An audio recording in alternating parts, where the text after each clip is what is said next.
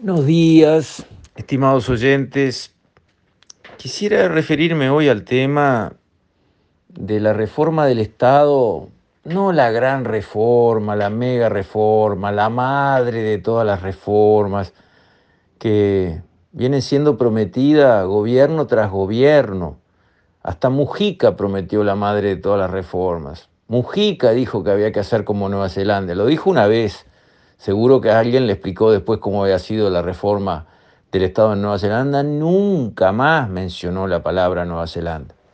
Pero el hecho es que podemos conseguir mucho de bueno si empezamos por hacer reformas a nivel más básico. Y yo creo que uno de los temas en los que hay que focalizar es en el maldito expediente. Ustedes saben, en el mundo anglosajón no existe el expediente. Eso es muy español. ¿Saben de dónde viene? A mí me gusta la historia y entonces leyendo uno encuentra esas raíces. Ustedes recuerdan los reyes católicos, Isabel y Fernando, Castilla y Aragón, que fueron importantísimos Descubrieron América apoyando a Colón, liquidaron el último reino moro que quedaba en Castilla, las dos cosas en 1490, que quedaba en Granada, perdón, las dos cosas en 1492 y tuvieron la mancha fea por motivos económicos, como pasó tantas veces, de expulsar a los judíos. Mismo año, 1492. Ellos tuvieron a su hija tercera, Juana, casada con Felipe de Austria, y de allí nació el más grande emperador que tuvo Europa, que fue emperador Carlos I de España y Carlos V de Alemania, y que por herencia de un lado y del otro le llegó eh, todo el reino de España, Alemania, lo que vendrían a ser hoy los Países Bajos, el Franco Condado, que era un pedazo de Francia, la zona de Milán, la zona de Sicilia, Cerdeña, em, los Balcanes hasta Croacia, y, bueno, medio, media Europa le pertenecía al emperador Carlos V. Y fue un gran emperador en los momentos en que España era lo que Estados Unidos hoy, una potencia mundial indestructible, financiada con el oro y la plata que llegaba a chorros desde América, con un ejército, especialmente una infantería, los famosos tercios españoles, absolutamente imbatibles, los tercios españoles fueron imbatibles durante 200 años. Bueno, semejante rey con semejante recurso atrás de todo lo que venía de América y semejante, eh, digamos, capacidad militar, porque esos tercios venían de ocho siglos de pelear contra los moros. Habían avanzado sobre la península ibérica, digamos, las fuerzas del Islam en el 700 y terminaron prácticamente en el 1500, 1492 con Granada. Todos esos siglos los españoles pelearon, generación tras generación, en condiciones difíciles, en situaciones hostiles, pelearon y pelearon y pelearon y pelearon, de tal manera que cuando no quedaban más moros para pelear, pelearon en América y ahí vimos el coraje absurdo de esos capitanes que con un puñado de hombres enfrentaban cientos de miles de guerreros de los imperios de América y a su vez pelearon en Europa con esos famosos tercios españoles. Bueno, pues el hijo de Carlos I de España y V de Alemania, ese gran emperador, fue Fernando II. Fernando II era un hombre manso, era, digamos, no proclive a los grandes gestos de presencia soberana, digamos, en sus acciones, pero era muy meticuloso y ordenado. Y él fue el que creó el expediente. Era un gran funcionario, un burócrata. Y para manejar media Europa y lo que sería eh, sus colonias en América, más del otro lado, en el Pacífico, las Filipinas y todo eso, y todavía le cayó en sus manos el reino de Portugal, porque venía por el lado femenino de su línea, él fue rey también de Portugal y de España. ¿Qué momento?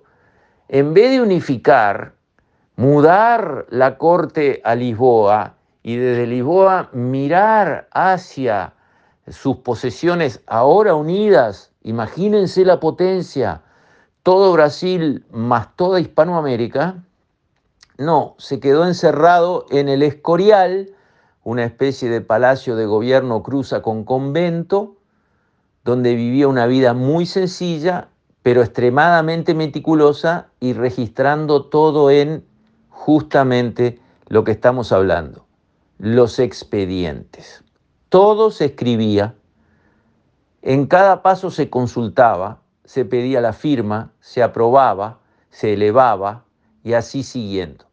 De ahí nos viene el expediente que hoy lo vemos, por ejemplo, caso concreto de estos días. Hay una ley que estableció quitas en la contribución inmobiliaria para padrones ubicados en estas zonas de emergencia agropecuaria por la devastadora sequía que tuvimos durante largos meses. La ley es clara, si los padrones están en tales zonas, están comprendidos en este beneficio, hay que presentarse a solicitarlo. Eso en Estados Unidos se haría por Internet. ¿Y por qué? porque la ley marca, los padrones que están en tal lugar tienen el beneficio, punto. Entonces lo único que hay que hacer es pasar un mínimo formulario, fill the blanks, llenar los huecos diciendo yo, fulano de tal, en representación de tales padrones, pido el beneficio de la ley. La Intendencia recibe eso, ve que ella tiene esos padrones a los que les está cobrando contribución inmobiliaria, y le aplica el beneficio, porque el beneficio le corresponde a los padrones, no al representante de los padrones, no al BPS, nada. No se precisa nada más que tener el aviso, estos padrones quieren el beneficio. Quizás algunos no. Y bueno, a esos que no lo piden, no se les da. Pero a los que lo piden, se les da automáticamente.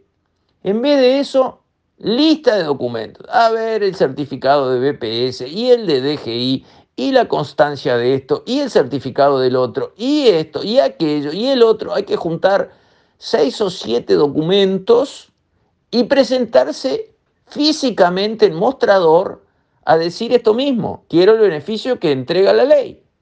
¿Por qué hay que hacerlo así? ¿Por qué hay que hacer un expediente? Entonces, la reforma del Estado, la chiquita pero la muy poderosa, es empezar de abajo.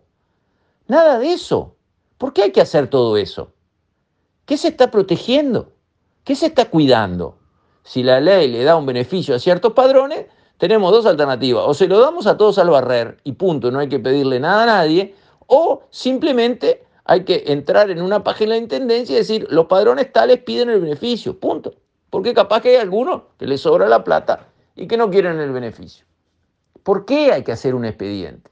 ¿Por qué hay que demostrar cosas? ¿Por qué hay que plantear cosas? ¿Por qué hay que llevar papeles físicamente a un mostrador? Eso es Fernando II. Eso es el hijo de Carlos V. Eso es el bisnieto de los reyes católicos. Eso no es siglo XXI. Basta. Creo que necesitamos líderes en cada intendencia a nivel del gobierno del país y en cada ministerio que digan, no quiero nada de eso. Me tienen que demostrar con muy buenas razones que hay que traer físicamente un papel a un mostrador acá, porque yo parto de la base de que no hay que traer ningún papel para nada y de que todo se puede hacer por Internet porque estamos en el siglo XXI. Y el costo del tiempo del contribuyente vale muchísimo. Y si ese muchísimo lo multiplicamos por todos los trámites y todos los contribuyentes a los que molestamos, entonces estamos dilapidando fortunas de los ciudadanos de este país. Con esto, estimados oyentes, me despido. Hasta mañana, si Dios quiere.